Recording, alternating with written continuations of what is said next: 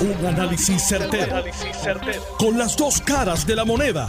Donde los que saben no tienen miedo a venir. tienen miedo a venir. Esto es el podcast de Análisis 630 con Enrique Quique Cruz. 5 y 3 de la tarde de hoy, miércoles 12 de enero del 2022. Tú estás escuchando Análisis 630. Yo soy Enrique Quique Cruz y estoy aquí de lunes a viernes de 5 a 7 me puedes seguir a través de mi canal de YouTube en Enrique Quique Cruz, Instagram soy Quique Cruz y en Facebook y en Twitter Enrique Quique Cruz. Bueno, ya sobrepasamos los 800 hospitalizados en, Puerto Rico. El porciento de positividad continúa creciendo, pero no tanto como estaba creciendo anteriormente. Son pocos los puntos que se están movilizando.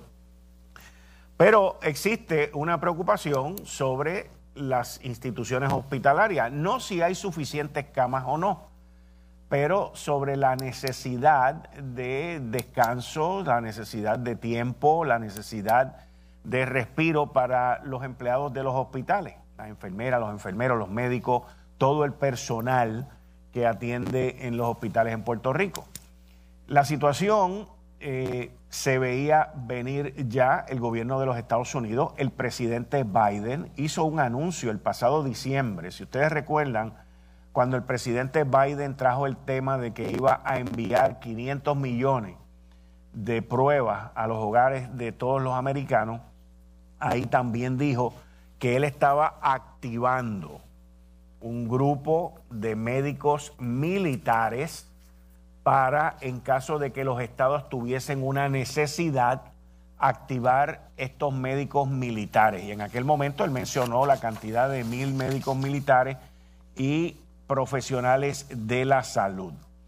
El presidente anuncia esto y los estados son los que tienen que recurrir al Pentágono, al ejército de los Estados Unidos. Esto no tiene nada, nada que ver con eh, la Guardia Nacional de Puerto Rico y sí tiene que ver, pues hay que llenar unos parámetros, esto no se puede pedir así porque sí, y es importante el que esto pues se mire y se analice. Nosotros no seríamos los primeros en pedir esto. Ya hay aproximadamente siete estados que han pedido esta ayuda. El estado de New York, la ciudad de Newark lo pidió, el estado de Boston, Detroit, Michigan lo pidió, el estado de Michigan y la ciudad de Detroit. Filadelfia en, el estado de Pensilvania, de Pensilvania lo pidió. Y son eh, parte de las iniciativas que el presidente Biden presentó cuando él mismo entendía que esta cuestión del Omicron venía creciendo y venía eh, arropando a la nación norteamericana. Aún cuando el gobernador Pedro Pierluisi y el secretario de Salud, que ha estado en constantes conversaciones con la Asociación de Hospitales en Puerto Rico, dándole y reasegurando al pueblo de Puerto Rico de que aquí no hay un colapso, de que aquí por ahora no se espera que haya un colapso, porque a la misma vez que las hospitalizaciones están en niveles que nunca antes los habíamos visto, pero todavía quedan suficientes recursos.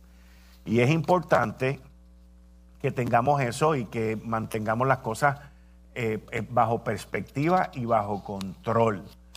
Miren, uno ve en las redes sociales, uno ve gente comentando, uno ve estas noticias cuando están saliendo y hasta cierto punto en este instante se quiere crear una crisis donde no la hay. El hecho de que hayan 800 plus hospitalizaciones hoy en Puerto Rico no significa que el sistema vaya a colapsar. El hecho de que profesionales de la salud se hayan contagiado también no significa que el sistema vaya a colapsar. Recursos hay. Ustedes tienen que recordar que el año 2020, cuando comenzó toda esta situación, que no había vacuna, que no había tratamiento, que había una preocupación enorme sobre cómo íbamos a manejar todas estas hospitalizaciones y todas estas personas. Y, les tengo que recordar esto, porque el pasado, el que no recuerda el pasado está condenado a cometer los mismos errores en el futuro. Aquí hubo medios de comunicación que dijeron que iban a morir 25 mil personas en esta isla. Vamos a estar claros de eso. O sea, aquí dijeron que esto iba a ser la hecatombe y el desastre. Eso no ocurrió. Pero no ocurrió principalmente porque somos parte de la nación norteamericana. No ocurrió principalmente porque estamos adheridos como territorio, como colonia, al sistema de salud más grande y más poderoso que hay en el mundo. El gobierno de los Estados Unidos le ha metido más de 15 mil millones de dólares al desarrollo de las vacunas, a la compra de equipos, a la compra de vacunas y a buscar la salud de todos los ciudadanos. El que no se quiera vacunar, pues ese es su problema y que se atenga las consecuencias. Pero realidad es que somos parte de ese sistema. Nuestra realidad es que nosotros gozamos beneficio de las cosas buenas y también de las cosas malas. Y en este caso, ahora mismo, nosotros estamos en una situación que hasta ahora está bajo control. Está bajo control. Y no hay el por qué crear una histeria donde todavía no la hay. La gente que está siendo hospitalizada, por ejemplo, están yendo al hospital y están menos tiempo en el hospital y se les está tratando y la mayoría de lo que se está haciendo es tan pronto se puede se envían a sus casas. ¿Cuáles son las partes más importantes de estos procesos? El gobierno de Puerto Rico ha determinado pues que la vacuna es lo más importante. Pero también hay otras cosas que son importantes, como lo son la mascarilla, como lo son la higiene, como la son no estar cerca de personas que no tienen mascarilla y como es la vacunación, especialmente la tercera dosis, el booster que es esencial sobre la variante de Omicron. Y en Puerto Rico, a pesar de que hay una enorme cantidad de gente que se han puesto las primeras dos vacunas, pues en, el, en la tercera es donde estamos flaqueando un poco y por eso hemos visto este tipo de números que han ido creciendo, aumentando. También el número de gente haciéndose pruebas y el gobierno haciéndolas disponibles, porque yo veo los anuncios en las redes, en los periódicos, por todos lados, de la disponibilidad de pruebas. No hay escasez de pruebas, no hay escasez de vacunas y todavía el sistema de salud en Puerto Rico está funcionando. Así que tenemos esa opción y la opción también está, se tienen que acordar que es otra ventaja, que hay gente que no, no esté de acuerdo, pero en Puerto Rico hay una base militar y hay equipo militar con especialistas en todas las ramas de salud en el Fort Buchanan, en el Fuerte Buchanan que está ahí en Guaynabo. Así que, y en adición a eso, está todo el poderío del aparato militar de los Estados Unidos disponible para este tipo de emergencia en caso de que ocurra. Según la historia que tengo aquí al frente, el proceso para pedir este tipo de asistencia no es distinto a lo que ocurrió en los terremotos en el 2020 o a lo que ocurrió con la recuperación del huracán María en el 2017. La dinámica es la misma, según explicó el señor Cueva, en donde el gobierno tiene que hacer la petición al gobierno federal de la asistencia, pero no es solamente hacer la petición, tiene que justificarla, tiene que cumplir con unos parámetros. Y luego el gobierno federal a través del Pentágono y el Comando Norte, que es el que se encarga de las misiones dentro de los Estados Unidos y cuyos cuarteles generales están en Colorado, son los que activarán este esfuerzo de ayuda. Y es importante que entiendan pues que el ejército no se puede autoconvocar, tiene que ser el gobierno estatal, en este caso los estados y los territorios, los que piden esa ayuda al gobierno federal, al ejército de los Estados Unidos, y no tiene nada que ver con la Guardia Nacional de Puerto Rico, que es otro recurso adicional que tiene el gobierno de Puerto Rico. Yo todavía recuerdo cuando el general Reyes en su momento eh, estableció unos planes con unos hospitales móviles. Recuerdo que el centro de convenciones donde nosotros estamos llevando esta transmisión, que le vamos a llevar el debate hoy de los candidatos a Guaynabo, aquí en este centro de convenciones, se estudió, se preparó y se tenía en mente montar un hospital aquí. Así que los planes están hechos desde hace prácticamente dos años. Los recursos entiendo que deben estar ahí. Ah, que vamos a necesitar personal adicional. Sí, y para eso entonces están las ayudas con el ejército de los Estados Unidos. Bueno, entrando eh, en el tema de hoy, en el debate, vía telefónica, tengo a una de las compañeras que está con nosotros los miércoles, la relacionista pública profesional, Migdalia Rivera. Buenas tardes, Migdalia. Bienvenida aquí a Análisis 630. Saludos, Quique. Bueno, Migdalia, hoy a las 6 de la tarde se va a llevar a cabo el, el, debate aquí con los candidatos a la alcaldía de Guaynabo, elección que se va a llevar a cabo este próximo sábado a las 9 de la mañana. Es el primer debate. Eh, ¿cómo, qué, qué, qué, qué, se espera de esto? ¿Qué, ¿Qué, tú esperas de esto? Pues mira, aquí que como eh, con la trayectoria y experiencia que tenemos trabajando en el área de consultoría en comunicaciones y involucrada también en algunas campañas políticas, eh, te tengo que decir que esta noche es importante que esa campaña se, que se, se ha centrado en confianza, credibilidad, transparencia y la capacidad para trabajar. Esa capacidad que tienen los, pueden tener los candidatos para devolverle a la ciudad de Guaynabo su posición de ciudad de cinco estrellas, como siempre pues se le conoció. El caso del eh, candidato hijo del exalcalde eh, pues él debe declarar cómo es eso de que él quiere reivindicar a su papá que es de alcalde. Es una de las interrogantes que se han lanzado públicamente durante el proceso eh, de, la campaña, por lo cual eh, es una buena oportunidad esta noche de que pueda aclarar eso. En el caso de la candidata eh, Miró, eh, ser a la gente eh, de que votar por ella no es votar por una apellido. Se sabe claramente pues ella salió con sus papás en unas pancartas y pues eso se puede interpretar como que eh, yo votar por mi papá o por mi mamá o yo soy hija de, pues, de fulano de fulano. En ese sentido, ella tiene que conseguir que se le vea como una persona individual que no representa está ahí y te está pidiendo el voto porque es hija de del señor eh, y de, y de, la, de y su esposa. En el caso del comerciante, él tendría que explicarle a la ciudad de Guaynabo cómo es que él como comerciante representa la diferencia entre lo que ha habido antes y lo que él propone y cuáles han sido sus éxitos como comerciante en la ciudad de Guaynabo.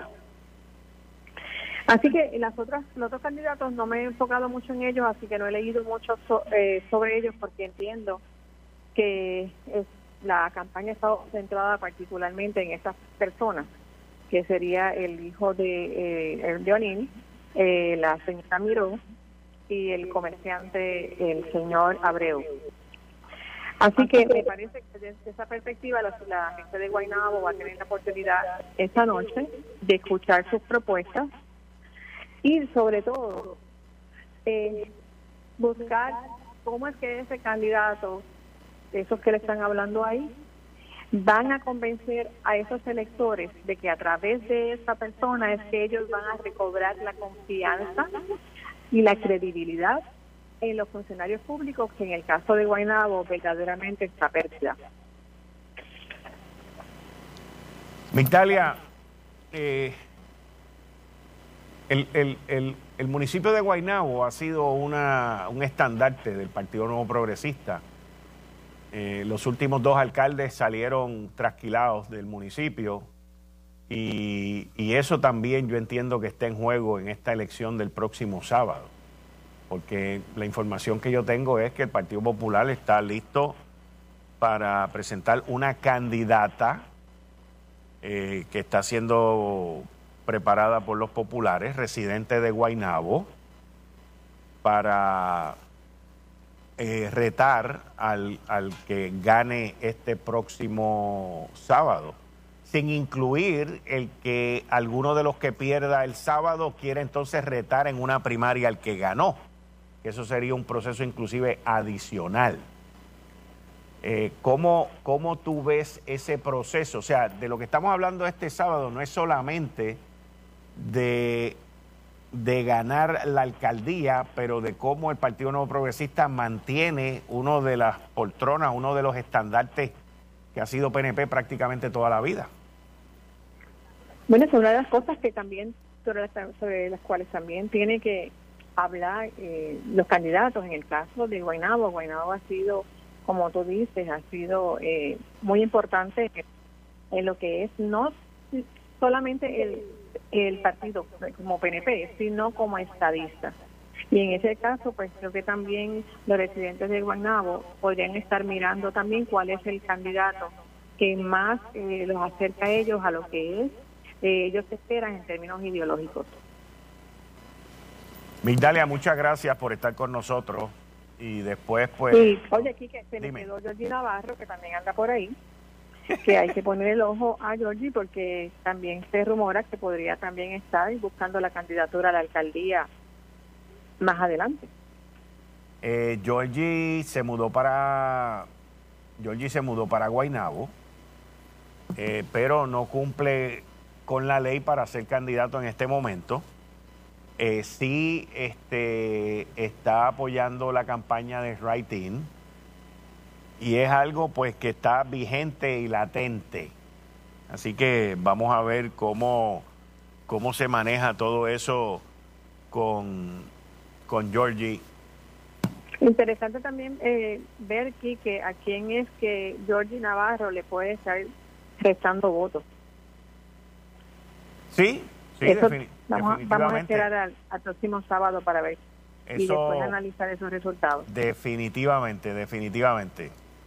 Y estoy seguro que estaremos con, con una cobertura especial. Tengo a Alex Delgado por aquí, que es el director de, de programación de Noti1. Alex, bienvenido a esta transmisión desde el Centro de Convenciones aquí en Miramar, donde vamos a llevar el próximo debate a las 6 de la tarde. Buenas tardes, Quique, eh, y felicitaciones, ¿verdad?, por, por, por lograr este evento. Ya eh, he comenzado a ver personas por ahí, eh, ¿verdad?, acompañantes de los candidatos, así que ya es cuestión de que lleguen de las 6 de la tarde y comience el debate. Guainabo, un municipio muy importante dentro de la zona metropolitana eh, y, a nivel isla, ¿sabe? El, que es alcalde de Guaynabo usualmente trasciende las fronteras del municipio, ¿verdad? Este, antes de, de Héctor pues estuvo eh, Alejandro, Junior Cruz, que en paz descanse, eh, luego Héctor O'Neill, luego Ángel Pérez, y todos se destacaban fuera de la municipalidad de, de Guaynabo. Así que esto un poco habla de la importancia de este municipio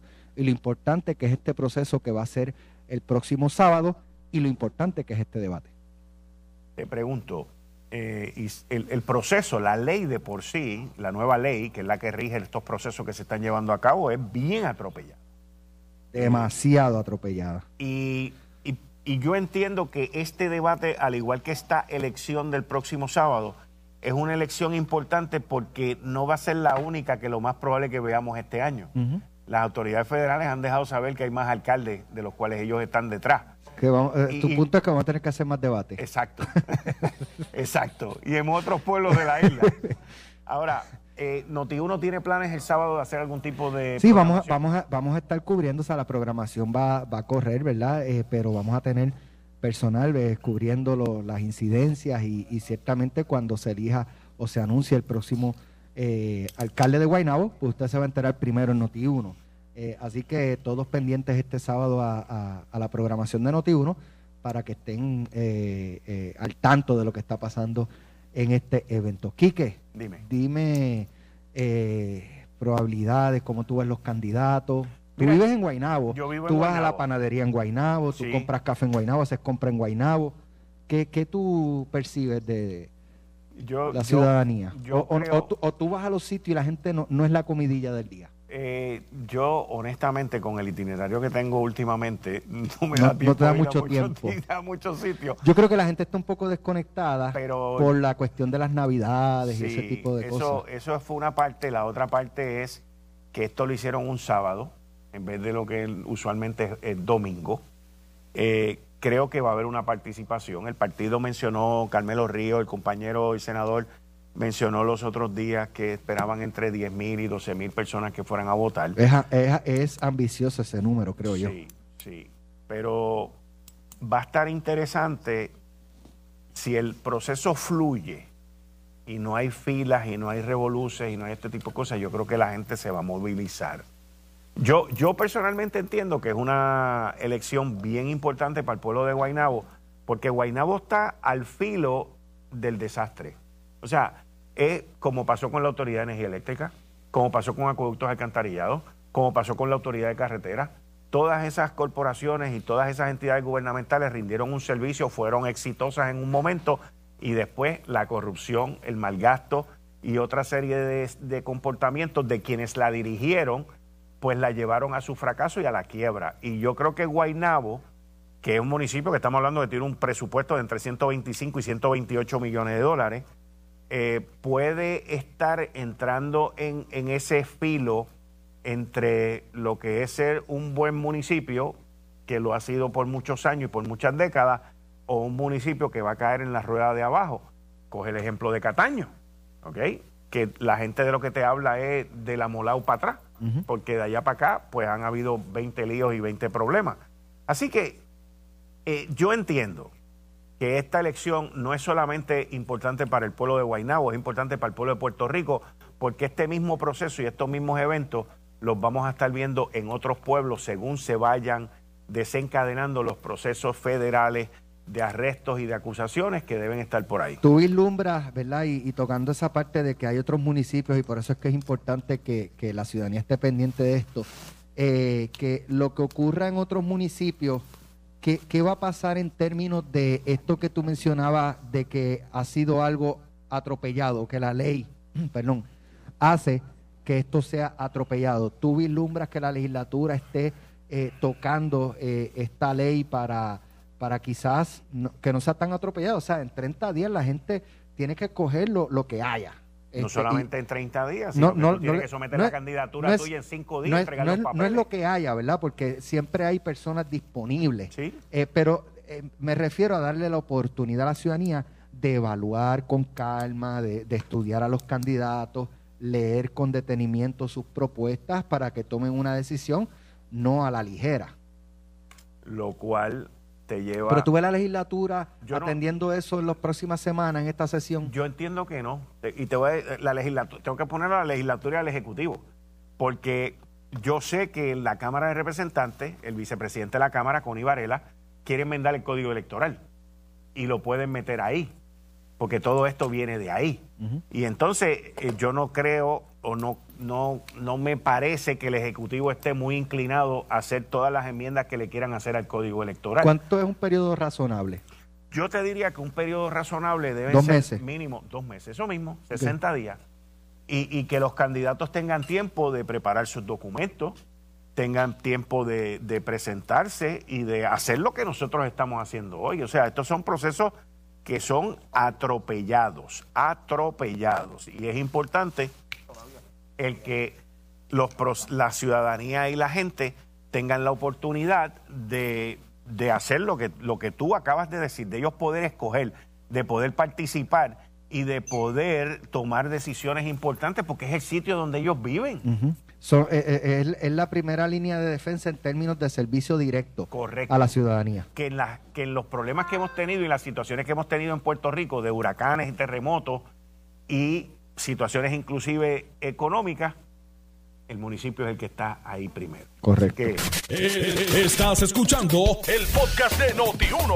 Análisis 630 con Enrique Quique Cruz. De regreso aquí en Análisis 630, yo soy Enrique Quique Cruz y estoy aquí de lunes a viernes de 5 a 7 por Noti1 en escasos minutos, ya a las 6 de la tarde Vamos a comenzar con el debate de los candidatos. Varios de ellos ya están por ahí. En breve Jerry Rodríguez va a estar entrevistando a algunos de ellos. Eh, pero te quiero informar primero que juega con Power. Con el nuevo Double Play le pones más power a tu Powerball y participas en un segundo sorteo millonario por un premio de 10 millones de dólares. ¿Me escuchaste bien? 10 millones de dólares y ocho maneras adicionales de ganar.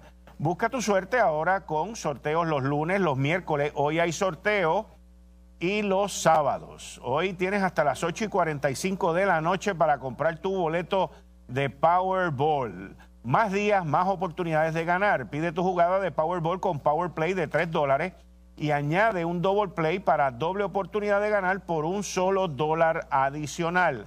Ganas más con el nuevo double play de Powerball que te trae la lotería electrónica. Juega para que te pegues. En línea telefónica tengo a la licenciada Zoe Boy, que está conmigo los miércoles a las 5 y 30. Buenas tardes, Zoe. Bienvenida aquí a Análisis 630. ¿Cómo estás? Muy bien, gracias a Dios. Eh, buenas tardes, Chica, y buenas tardes a todos los compañeros y compañeras allá en uno y obviamente a esa gente que preside todos los días.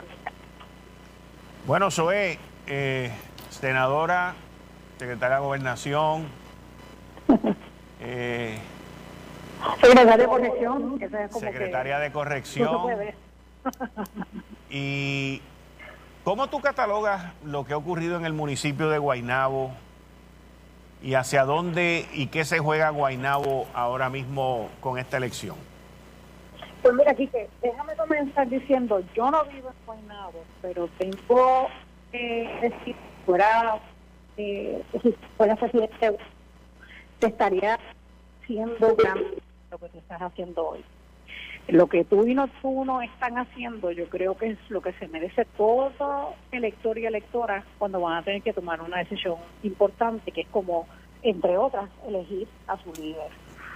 Y si hay un momento en la historia de Puerto Rico, y muy en particular del municipio de Guaynabo, que tomar una decisión informada es necesario, es ahora. Los últimos dos alcaldes que el pueblo de Guaynabo escogió, le fallaron al pueblo. Así que en esta ocasión, el pueblo de Guaynabo tiene la responsabilidad y la oportunidad de escoger dentro de las alternativas el mejor o la mejor. Así que yo creo que se les va la vida a los residentes de ese municipio y por eso yo creo que uno deben estar bien atentos a lo que pase hoy en este debate. Y segundo, tienen que salir a votar el sábado. Es importante la participación, que sea la mayoría de los electores y electoras en Guaynabo quienes decidan quién va a tener las riendas de este municipio. Te pregunto, habiendo dicho eso, habiendo visto por la iniciativa, yo que decir que hoy para estaba, leyendo diferentes medios de comunicación. Uno de los artículos que más me entristeció fue eh, un artículo que habla sobre un informe del Departamento de Justicia Federal, específicamente la Unidad de Integridad Pública, que no sé si, si lo has discutido aquí, que si lo has discutido, pues no quiero repetir, pero ese, ese informe nos pone a Puerto Rico, que a base cantidad de convicciones por corrupción de oficiales de gobierno. Cuando comparas los 50 estados a todos los territorios, incluyendo Puerto Rico, nosotros estamos en la posición 9 de jurisdicciones con mayor número de casos por corrupción gubernamental. Eso es por los casos que se han dado desde el año 2010 al 19 en el número 9. Cuando tú comparas la década, la década anterior, estábamos en la posición número 2. Así que es obvio que urge hacer algo por la corrupción, porque cuando comparamos estas últimas dos décadas, en lugar de mejorar en ese aspecto, lo que estamos haciendo es acercándonos a hacer la jurisdicción de 12 a 9, menos de cuántos? 10 años. Así que Guaynabo, lamentablemente, como ya dije, los últimos dos alcaldes que ha tenido han tenido problemas. Cierto que eh, el primero que le falló al pueblo no fue por eh, cuestiones de corrupción, el segundo sí. Pero independientemente, algo está pasando al momento de elegir. Y por eso la importancia de que hoy, y esa es mi petición, aunque no voten en Guaynabo, que, y, y, tú lo has dicho porque he escuchado los anuncios que has hecho en relación a lo que va a pasar esta noche.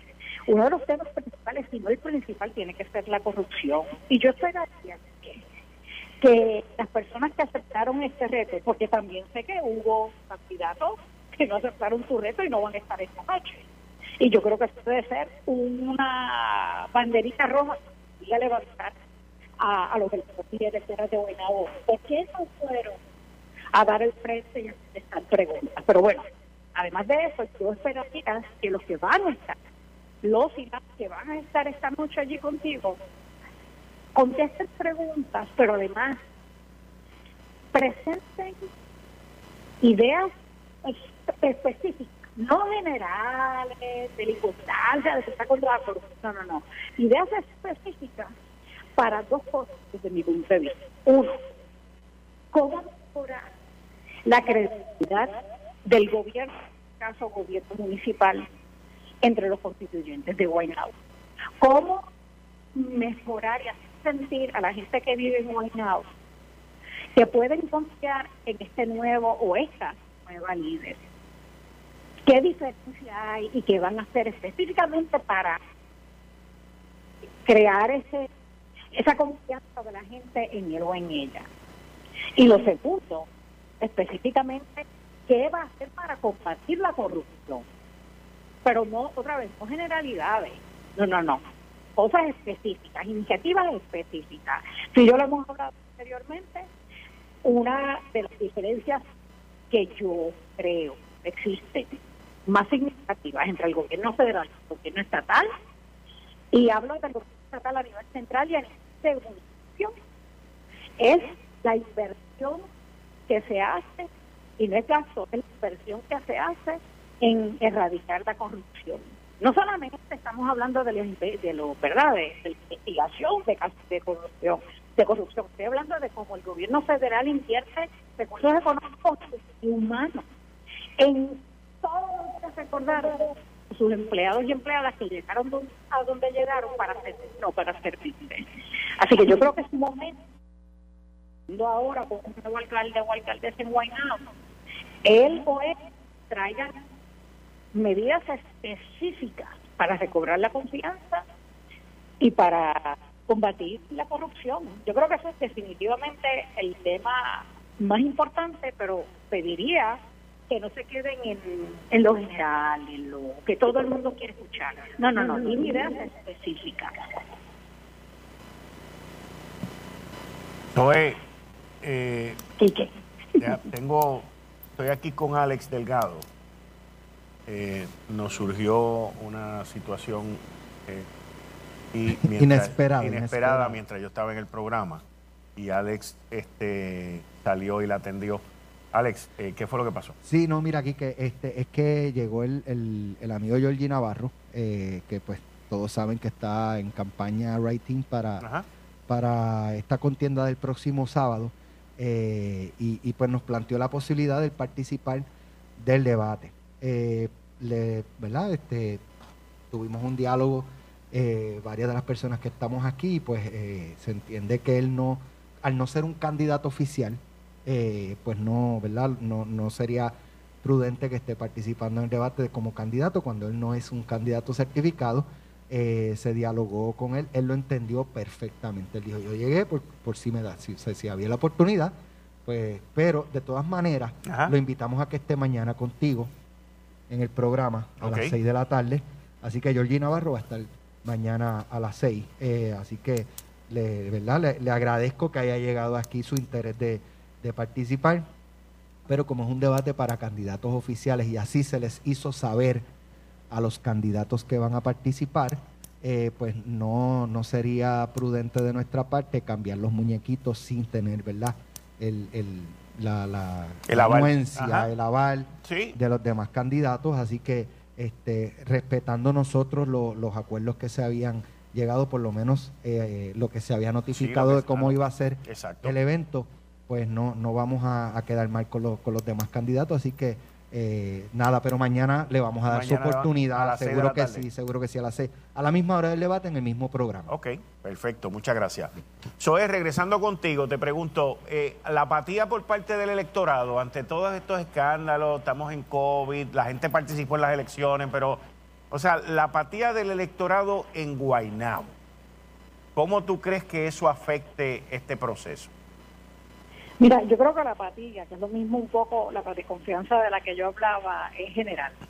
yo creo que tú vas por la calle y uno habla con la gente y la gente te dice lo mismo, ah, todos son unos corruptos, yo no quiero saber de la política y, muchas personas han decidido que no van a mirar hacia el lado del el gobierno la política, van a seguir sus vidas. Y yo pues respeto a que el cargo haya decidido de esa forma, sin embargo, yo creo que es una responsabilidad como ciudadano que yo creo que cuando te escuché y no confieso, no escuché el número exacto. ¿Cuánto fue que, que Carmelo dijo que podían ir mañana o que esperaban, perdón, el sábado? Carmelo dijo que esperaba entre 10 y 12 mil personas. Imagínate, en la antes de, lo, de este, estos sucesos que se han dado con el exalcalde cuando tú sumas a gente que fue en las primarias del 2020, cuando era eh, y, y Ángel Pérez. ¿Cuántas personas fueron? Yo creo que fueron como 2.000, 12.500 más o menos. Me parece que un número de 10.000. Después de todo lo que ha pasado, yo no creo. Yo no creo que van a llegar. Ojalá, porque mientras más participación, eh, mejor para la democracia. Pero yo creo que hay demasiada apatía. Yo creo que la gente está cansada déjame decirte, que yo creo que esto mismo que ha pasado debería provocar lo contrario. En lugar de partir, debería provocar que la gente diga, ¿sabes qué? Yo voy ahí, yo voy a asegurarme que voy a votar de forma informada nuevamente y una, y una alternativa es escuchar esta noche tu debate, el debate que tú vas a estar eh, llevando a cabo y definitivamente llegar el sábado a esa urna, porque es que como Guaynabo, después de las experiencias que ha tenido en los últimos años, se va como un guaynabeño o guaynabeña, se va a arriesgar a que la minoría sea quien tenga una decisión tan importante en sus manos. Así que no sé, un poco me, me contradigo. Yo creo que hay mucha apatía. Yo lo que estoy haciendo es una exhortación a que por encima de esa apatía la gente salga, salga el sábado.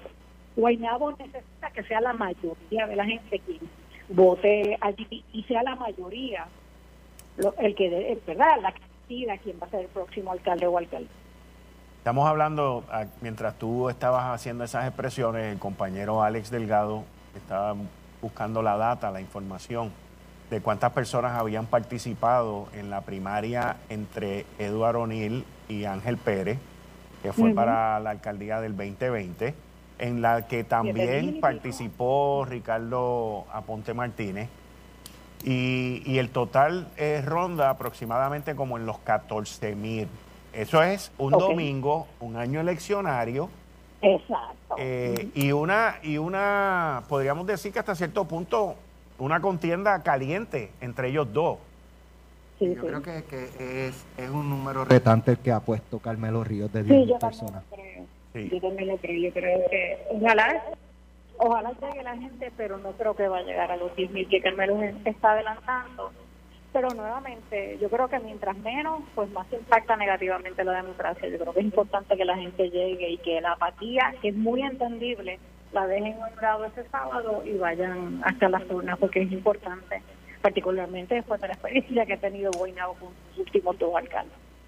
También está pues la situación de, del Omicron, la, la, variante, las hospitalizaciones, los porcientos altos de contagio, aunque en el año 2020, cuando se llevó a cabo la elección, que participó mucha gente, en esa, en esa elección eh, no había vacuna, no había tratamiento y lo que había era una incertidumbre brutal.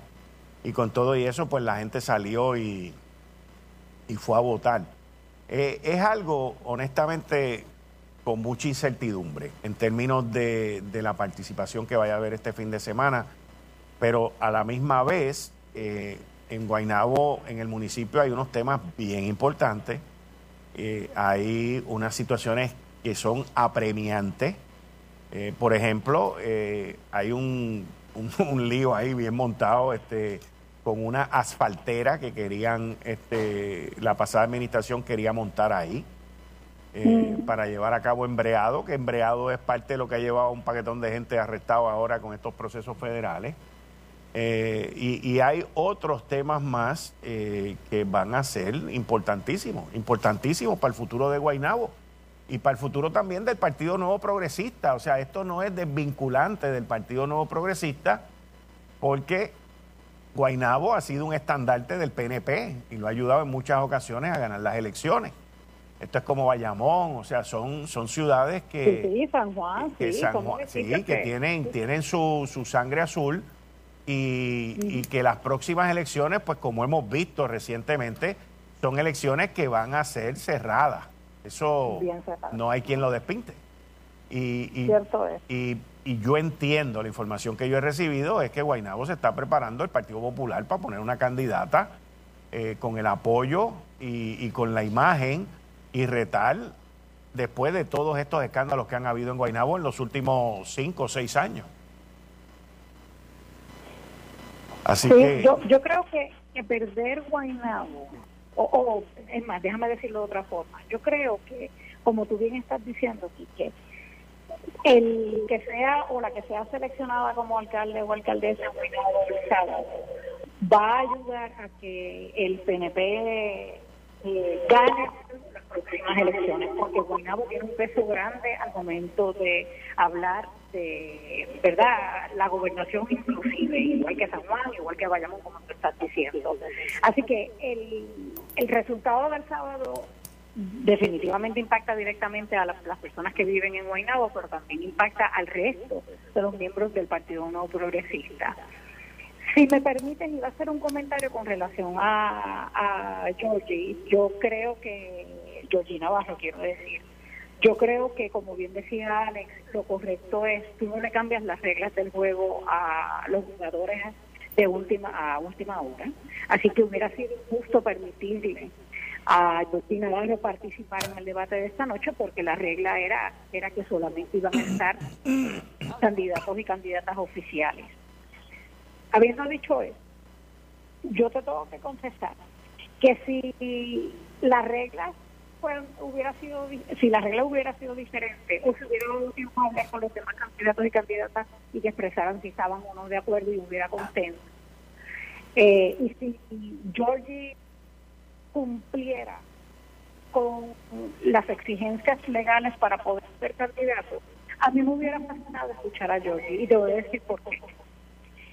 De todas las personas, y, y yo tengo que confesar, yo no los conozco a todos y todas, pero de la información que yo tengo. Georgie, y lo digo porque yo personalmente he caminado con él. Si, si quiere un alcalde que eh, sea de pueblo, yo creo que una de las mejores alternativas, y no estoy diciendo que yo votaría por Georgie, lo que estoy tratando de decir es que a diferencia de quizás otros candidatos y candidatas, Georgie, donde sea que esté, en la Cámara de Representantes, en una alcaldía, sería, yo creo, un alcalde, si fuera en la alcaldía, un alcalde de pueblo. Ok. Zoe, muchas gracias. Voy a pasar ahora, tengo a los tres candidatos aquí que están presentes, a Dana Miró, a Julio Pipe Abreu y a Eduardo O'Neill. Muchas gracias por tu participación y te llamo mañana para ver tu, tu análisis y tu opinión. ¿Cómo no? Muchas gracias. Estoy ahora mismo. Gracias. Eduardo, eh, Eduardo. Alex, estoy llevando a cabo el sorteo y los números que tengo aquí, que son tres números, y se los enseño ya mismo, pues son eh, el número uno, el número cuatro y el número cinco. Esos son los números que ustedes tienen en la papeleta. Por lo tanto, el Dana representa el 1, Pipe representa el 4 y Eder representa el 5. Y entonces, lo primero que estoy sorteando ahora es el turno de apertura. Y como dicen las reglas, eh, el turno de apertura, el que gane el turno de apertura no puede ganar el turno de clausura. ¿Ok?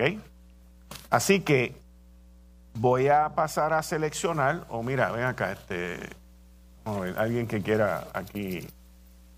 Escojan ahí, vale. Escojan. Ok. Dana, Dana, Dana, Dana ya arrancó. Ah, se, le- se, se, Dana- se Dana pegaron. cogió Se pegaron, se pegaron. Lo lamento, pero sigo siendo la primera. A ver, te- te- el uno. Ok, Dana es la primera que tiene el turno de apertura. Dana, El segundo turno lo tiene Edward. Edward. Y el tercer turno lo tiene eh, Pipe. Ese es el turno de apertura. Ahora vamos al último. Y ahora vamos al último, ¿ok? En el cual eh, ese mismo turno que tenemos aquí ahora es el turno que vamos a utilizar eh, para las preguntas. Para las preguntas. Se van a Apertura correr. y cierre. Exacto. Se corren. Exacto. Sí, se Este corren. lo arranca el 3, este lo arranca el Exacto, 2. ok. eso. Y entonces, Eduardo, dame tu número. El, entonces, ahora vamos a, a sortear el número de el, del cierre. ¿Quién va a cerrar? Y, y entonces, este, el que ganó, Dana, por ejemplo, no puede ganar el cierre. Esto está dentro de las reglas. Agarra ahí. Te va a hacer- y el mío Ok. también. ¿Cómo, cómo quedan? Te va, te va a seguir. Ok. Mira. Ok, te va a seguir. pues, pues entonces Dana no, no, no, no, no, no gana esa parte, lo gana Pipe. Que Ok. forma- ok, el, el- turno inicial El turno inicial De la última de ronda. la última ronda es Pipe. eh, arranca. Arranca, Pipe, primero. Ok. Segundo va Dana y, Dana. y último va Edward. All right. ¿Ok? Entonces, en el primer, la primera ronda, eh, La primera pregunta. exacto. de- la primera pregunta. Sí, este es tema, este, este es una turno Eso es de apertura. Eso es apre- Esto es apertura. presentación. Exacto. eso Pero es entonces los apertura. demás turnos siguen con la Correcto. presentación. correcto. Dana. Sí, así mismo. Sí. Bueno, mis Vamos la amigos. Sí. Vamos a hablarlo ahora. Estamos Quique. ya listos, ya mismito vamos a arrancar con el debate con los que confirmaron, que son Dana Miró, Julio Pipe Abreu y Edward O'Neill. A todos los demás, los otros dos, se les invitó y no hubo ningún tipo de contestación. ¿Ustedes saben por qué? Porque Análisis 6 630 se distingue porque los que saben no tienen miedo a venir. Esto fue el podcast de Notiuno. Análisis 630 con Enrique Quique Cruz. Dale play a tu podcast favorito a través de Apple Podcasts, Spotify, Google Podcasts, Stitcher y notiuno.com.